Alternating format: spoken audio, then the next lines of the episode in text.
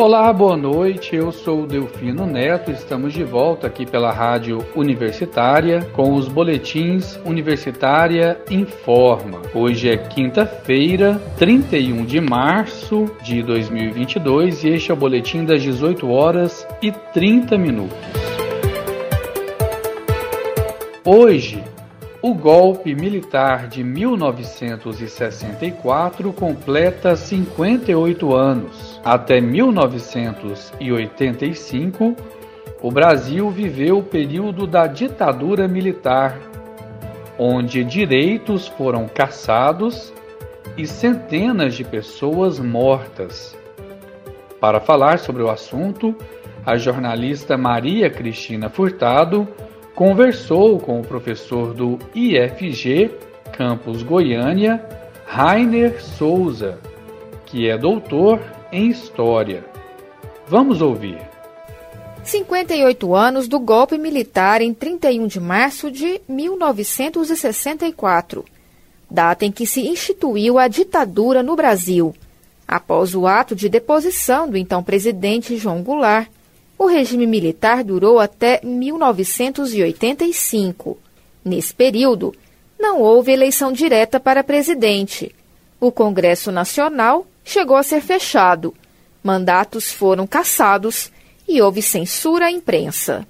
E, de acordo com a Comissão da Verdade, 434 pessoas foram mortas pelo regime ou desapareceram. Somente 33 corpos foram localizados.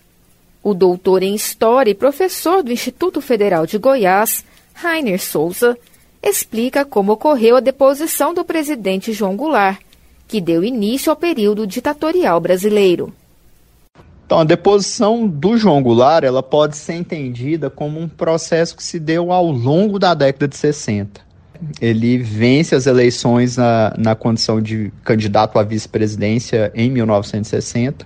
A gente chega em 1961 o breve governo do Jânio Quadros é interrompido por ele mesmo a partir da renúncia.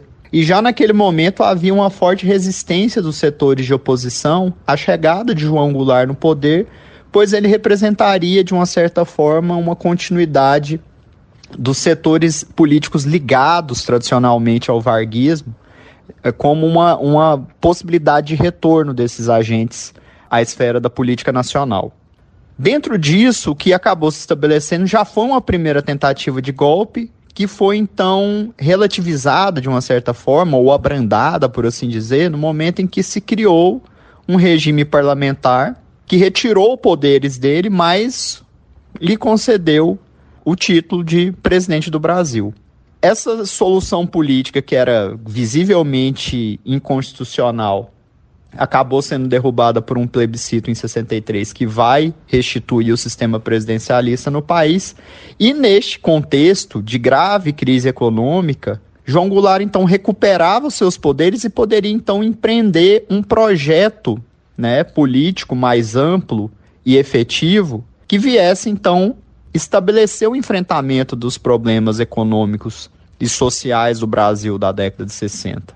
Ah, e para fazer isso, ele acabou optando pelo, pelo aprofundamento de um diálogo com os movimentos sociais da época, que eram próprios da expressão de um contexto democrático. E a partir do momento que ele tenta dialogar com esses movimentos sociais, e isso vai culminar então no comício da Central do Brasil, onde ele anuncia a defesa e o desejo de empreender as reformas de base, se mobiliza então uma série de forças políticas vão se mobilizar a partir desse momento para então impedir essa aproximação política de João Goulart frente aos movimentos sociais daquela época. É então que a pecha de autoritário vai começar a surgir, a pecha de que ele seria um comunista, que ele iria então transformar, que ele iria cubanizar o Brasil, essa era uma expressão muito própria da época, começa a surgir então nos meios de comunicação, nos meios políticos e principalmente nos meios militares, empreendendo então tem grande tensionamento do contexto político daquela época. Então, mediante esse processo de desgaste que vem desde 1961 e que vai se agravar no momento em que ele se aproxima das demandas de movimentos sociais organizados, é que se constrói então o discurso de que o Brasil precisava ser salvo do comunismo. E esse vai ser o discurso que vai empreender mobilizações populares durante o ano de 1964 e a partir da sinalização dessas mobilizações, né, que vão ter uma certa repercussão naquele período, há então uma interpretação por parte dos setores militares e de algumas lideranças políticas importantes daquele período de que seria possível empreender o golpe. E aí então se estabelece as ações dos batalhões então das forças armadas que vão então se dirigir, se deslocar até Brasília, exigindo então a saída de João Goulart do poder. Esses movimentos começam na passagem da madrugada do dia 31 para o dia 1 de abril. Ao saber disso e chegar à conclusão que não teria apoio político suficiente para resistir a essa investida dos militares, João Goulart vai sair de Brasília e vai para o Rio Grande do Sul. E já no dia 2 de abril, ainda ele estando em território nacional, os militares, com o apoio do próprio Congresso Nacional, declaram a vacância que não era verdadeira, e a partir então da declaração da vacância do cargo, se empreende então o início da ditadura militar no Brasil e, e o consequente exílio de João Goulart em terras paraguaias. Mesmo com o fim de liberdades, censura e muitas mortes, há quem celebre a ditadura. No último dia 19, foram organizados eventos em comemoração aos 58 anos da Marcha da Família, protesto que antecedeu o golpe de 1964, que culminou nos 21 anos de ditadura militar no Brasil. E o Ministério da Defesa publicou uma nota oficial celebrando o regime ditatorial no Brasil. Em um dos trechos, o documento diz, abre aspas, o movimento de 31 de março de 1964 é um marco histórico da evolução política brasileira, pois refletiu os anseios e as aspirações da população da época. Fecha aspas. O regime militar repressor e que perseguia quem era contra o governo impunha também censura à produção cultural e intelectual. Na economia, houve um grande aumento na desigualdade social e a dívida externa agravou consideravelmente. O professor Rainer Souza explica o porquê algumas pessoas no Brasil, ainda hoje, negam o golpe militar e acreditam que o período ditatorial não foi ruim. Esse questionamento em torno do golpe, né, é um, um questionamento um tanto quanto curioso, porque ele atravessa uma perspectiva revisionista da história. Porque os fatos que se decorrem durante esse período, eles apontam de forma muito clara de que houve sim um golpe. E até mesmo os apoiadores ou aqueles que nós consideramos como saudosistas da ditadura militar, assumem essa perspectiva da deflagração de um golpe, mas acreditam que havia uma necessidade efetiva de que o Brasil fosse vítima deste golpe para que se evitasse a construção dessa fantasmagoria que seria a ameaça comunista. Então, que o Brasil ia se tornar uma grande Cuba e que isso ia estabelecer uma degradação institucional, política, social, cultural e moral da nação brasileira. Então esse questionamento ele tem muita relação com a validação de uma crença que não se efetivava na realidade. Né? Você olhar para a trajetória de João Goulart e, e, e, chegar à conclusão de que ele tinha o interesse de empreender uma revolução comunista no Brasil é completamente descabida mesmo você fazendo uma análise crítica, por exemplo, das metas que ele queria alcançar a partir da construção das reformas de base. Mas como há uma tradição autoritária muito forte no Brasil, que estabelece inclusive um sentido de naturalização da participação dos militares em questões de ordem política, que deveriam ser reservadas e garantidas única e exclusivamente à esfera civil, essa cultura de intervenção e participação excessiva de militares no poder acaba naturalizando esse discurso, que vai então se apoiar na ideia de uma ameaça comunista e que então positiva a ação de uma certa forma e que num limite, quando não chega a reconhecer o golpe enquanto golpe, o nomeia então de contra-revolução, né? E é, inclusive os, os documentos oficiais da época chamam o golpe de revolução de 1964 ou de contra-revolução. Então se parte de uma perspectiva de que toda essa ação de dilapidação né, da vida democrática no Brasil na década de 60 teria um fim um bem maior que pudesse justificar isso. E a partir disso então que se naturaliza, né? A ideia de que os militares salvaram o Brasil de algo pior e, portanto, a ditadura se fazia necessária e se e seria então benéfica à preservação de uma cultura democrática. Claramente a gente sabe que isso é uma contradição em termos, já que temos os atos institucionais provando justamente o contrário para a gente, mas esse revisionismo ele acredita então que havia uma necessidade de intervenção dos militares e por meio da crença na necessidade da intervenção é que se coloca em questão algo que, sob o ponto de vista histórico, sob o ponto de vista da análise das fontes documentais disponíveis hoje, não há a menor possibilidade de se colocar em questão se houve ou não um golpe. Quem, na verdade, levanta essa questão empreende um revisionismo que em nada tem a ver com aquilo que, ao longo do tempo, sob a perspectiva de um amplo consenso criado entre historiadores por meio de uma metodologia rígida, por meio de crítica, por meio de revisão da produção científica, se estabelece então que de fato 1964, que em 1964 nós tivemos sim um golpe contra a democracia brasileira. Depois de 21 anos dos militares no poder, já na década de 1980, começou o movimento Diretas Já, tendo Ulisses Guimarães como uma das principais lideranças.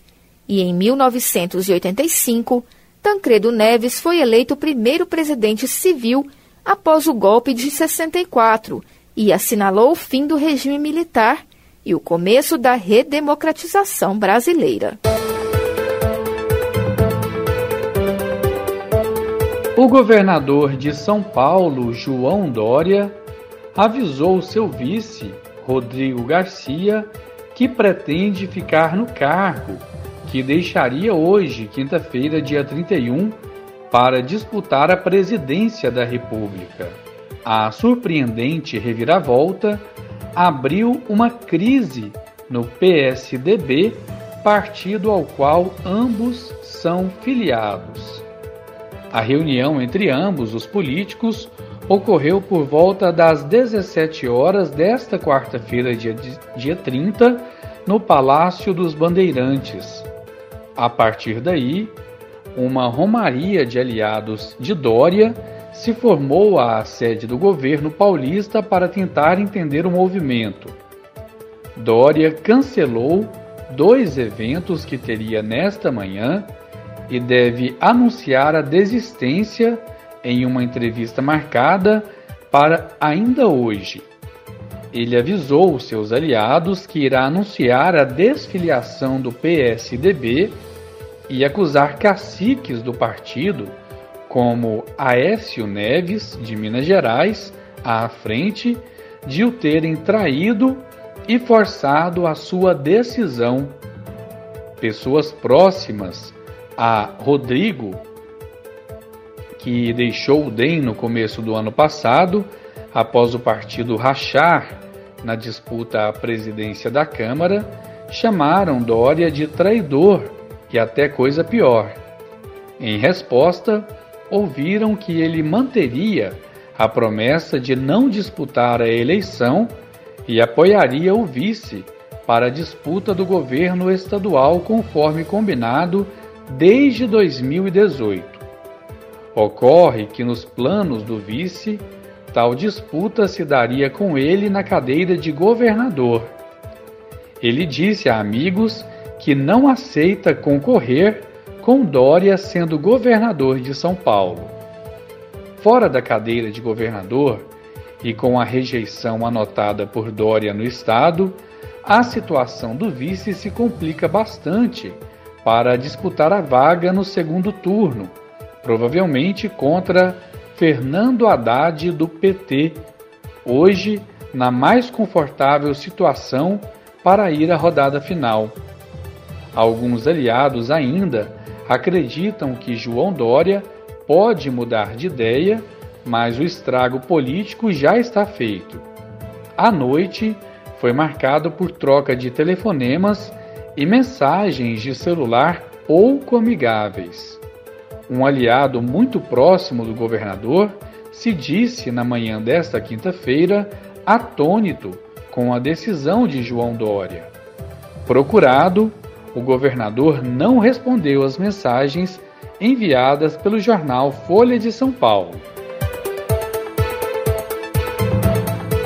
O FG encerra amanhã matrícula de aprovados em primeira, segunda e terceira chamadas do SISU 2022-1 para preencher vagas que ficaram ociosas.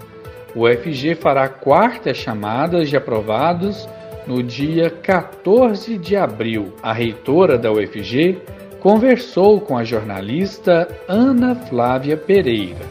Vamos ouvir a entrevista. Termina amanhã, 1 de abril, o período de matrículas na Universidade Federal de Goiás para os estudantes aprovados em primeira, segunda e terceira chamada do SISU 2022-1. A data final vale para os selecionados a cursos oferecidos em Goiânia, Aparecida de Goiânia e Cidade de Goiás. Na sexta-feira, podem fazer matrículas convocados para todos os cursos, mesmo na Regional Goiânia, que fez escalonamento para atendimento dos estudantes por curso. Este último dia irá funcionar como uma espécie de repescagem, uma oportunidade para os estudantes que não compareceram ou tiveram algum problema inicial na matrícula regularizarem a situação junto ao UFG e, assim, garantir a entrada no ensino superior. No dia 14 de abril, a UFG irá divulgar uma quarta chamada de aprovados no SISU 2022-1, com as possíveis vagas que ficarem ociosas neste período de matrícula. A reitora da UFG, professora Angelita Pereira de Lima, falou à Rádio Universitária sobre a matrícula e as chamadas subsequentes de novos alunos para a UFG candidatos que por acaso tenham perdido o seu dia, porque é, aqui em Goiânia, por, pelo número de estudantes, a gente faz escalonado. Quem perdeu a matrícula no dia previsto para o seu curso, tem duas possibilidades ainda de fazer a matrícula na etapa presencial. Ou vir no dia seguinte, né? Vir é, presencialmente no dia, imediatamente no dia seguinte, ainda conseguirá fazer matrícula e ainda no dia 1 de abril a repescagem, né? A última chance de fazer a, a, a, a matrícula presencialmente, né? Então, a gente espera que realmente que a gente preencha o máximo de vagas nessa terceira etapa. Eu tenho uma informação importante, é, é, a lista dos convocados para a quarta chamada vai sair, vai ser publicada no dia 14 de abril, e aí eles serão convocados a para fazer a matrícula, né? E aí já não mais no centro de eventos, aí cada um vai na sua unidade acadêmica para fazer sua matrícula. E ainda se sobrarem vagas, que são pouquíssimas, tem a chamada pública, que vai ser do que vai ocorrer entre o dia 20 de abril ao dia 20, é, 25 de abril ao dia 20 de maio. É, nessa chamada pública, os candidatos vão se inscrever pelo site é o www.cisu.ufg.br. Então, ainda é, com muitas possibilidades de fazer matrícula, e se por acaso sobrarem matrícula, é, é, vagas ainda, é, essas vagas vão para o edital de vagas remanescentes, que serão distribuídas aí para é, é, nas diferentes modalidades, né? Mudança de curso, para quem quer vir de outra instituição para o UFG. O nosso empenho, nosso esforço e a política é sempre para não deixar uma vaga sequer ociosa na UFG. Para conferir todas as informações sobre o ingresso na UFG, consulte o site sisu.ufg.br. Ana Flávia Pereira, para a Rádio Universitária.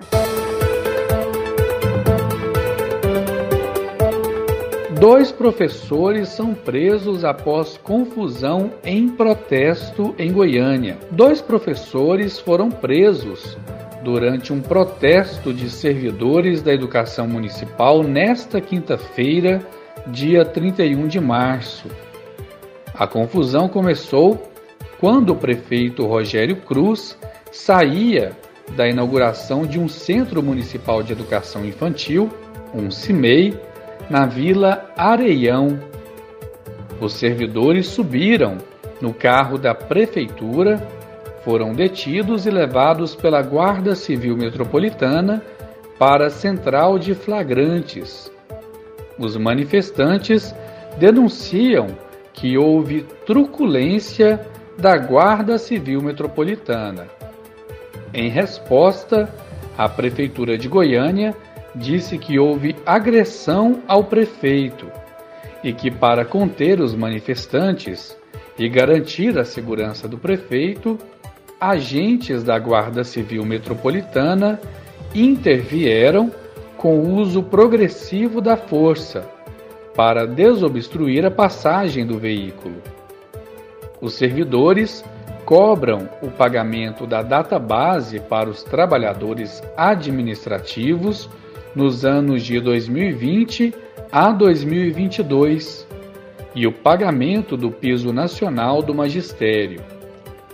De acordo com o coordenador do SINSED, Sindicato Municipal dos Servidores da Educação do município de Goiânia, Antônio Gonçalves Rocha Júnior, os dois professores passaram a tarde na central de flagrantes. Hoje estava acontecendo a inauguração do CEMEI Vila Areão e aconteceu um protesto dos trabalhadores da educação durante a visita do prefeito para a inauguração deste CEMEI.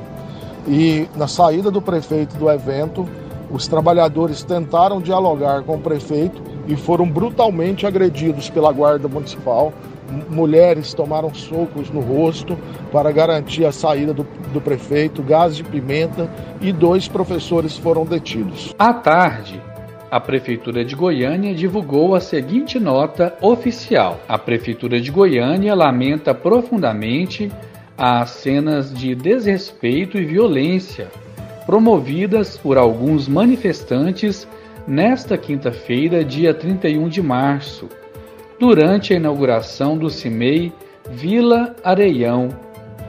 A Prefeitura de Goiânia trabalha para identificar os agressores e espera não se tratar de professores, cuja missão é atuar na transformação da sociedade pela educação, pelo exemplo e pela defesa de uma sociedade consubstanciada na cultura da paz. Durante duas horas de evento, houve livre manifestação na rua. Na saída, o prefeito Rogério Cruz parou para conversar com uma professora, quando foi atacado por dois agressores que atentaram contra sua integridade física. Enquanto um deles fazia ameaças, Outro subiu no carro oficial e danificou o veículo, que está sendo deslocado para a central de flagrantes. Agentes da segurança pessoal do prefeito foram agredidos. Para conter os manifestantes e garantir a segurança do prefeito, agentes da Guarda Civil Metropolitana intervieram com o uso progressivo da força para desobstruir a passagem do veículo. Dois homens foram detidos pela Guarda Civil Metropolitana e levados à central de flagrantes para os devidos registros de ocorrência. Fecha aspas para a nota da Prefeitura de Goiânia.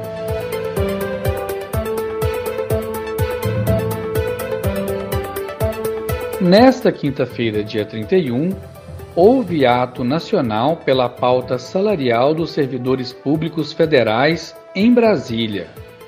É o Ocupa Brasília, que promete reuniões diversas com categorias diversas dos servidores públicos na capital federal pela recomposição salarial de 19,99%. O Sindicato dos Trabalhadores em Educação dos Institutos Federais de Ensino Superior de Goiás, SINTIF-GO, que representa os técnico-administrativos da UFG e dos Institutos Federais Goiano, IF Goiano, e do Instituto Federal de Goiás, IFG, realizou caravana para Brasília.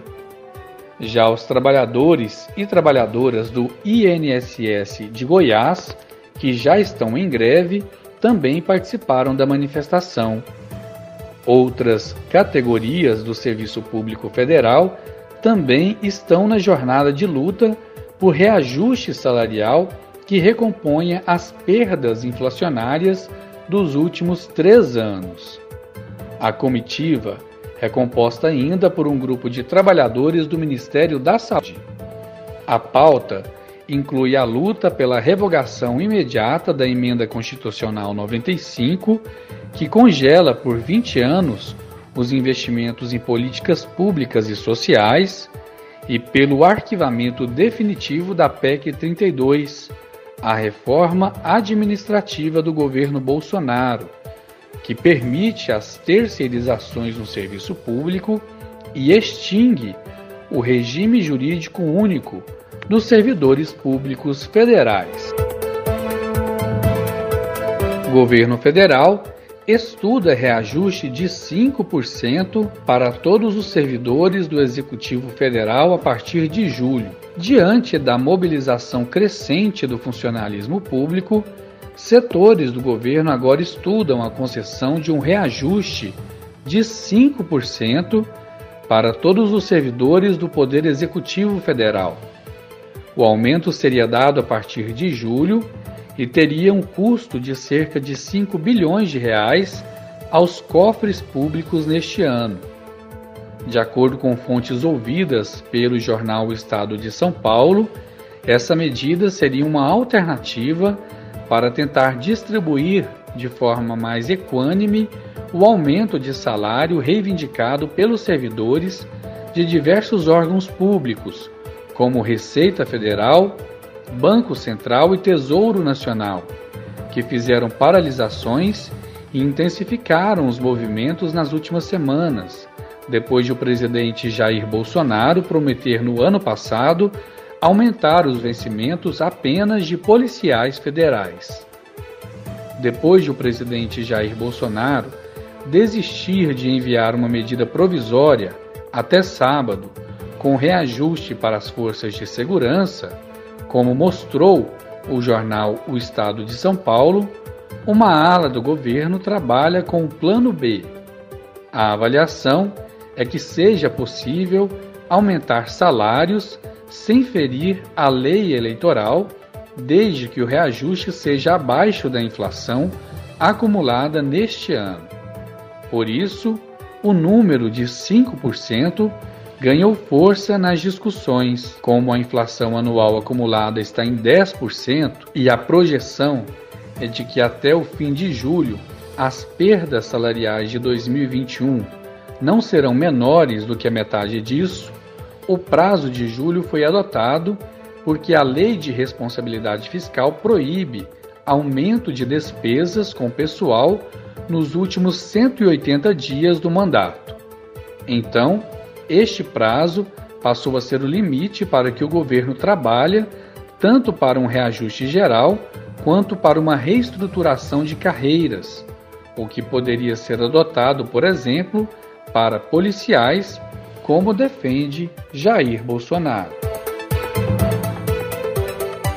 O presidente Jair Bolsonaro autorizou um reajuste de 10,89% no preço dos medicamentos a partir de amanhã, dia 1 de abril. A informação foi confirmada pelo Sindicato dos Produtos de Indústrias Farmacêuticas, Sindus Pharma. Conforme a entidade, o aumento deve atingir pelo menos 13 mil tipos de remédios disponíveis no mercado varejista brasileiro, mas o reajuste não é automático e nem imediato, pois a grande concorrência entre as empresas do setor regula os preços. Medicamentos com o mesmo princípio ativo, e para a mesma classe terapêutica, ou seja, para a mesma doença, são oferecidos no país por vários fabricantes e em milhares de pontos de venda, conforme informa o sindicato Sindus Pharma em nota.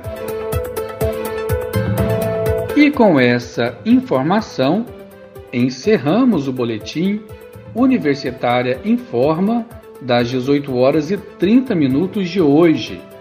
Eu sou Delfino Neto para a Rádio Universitária.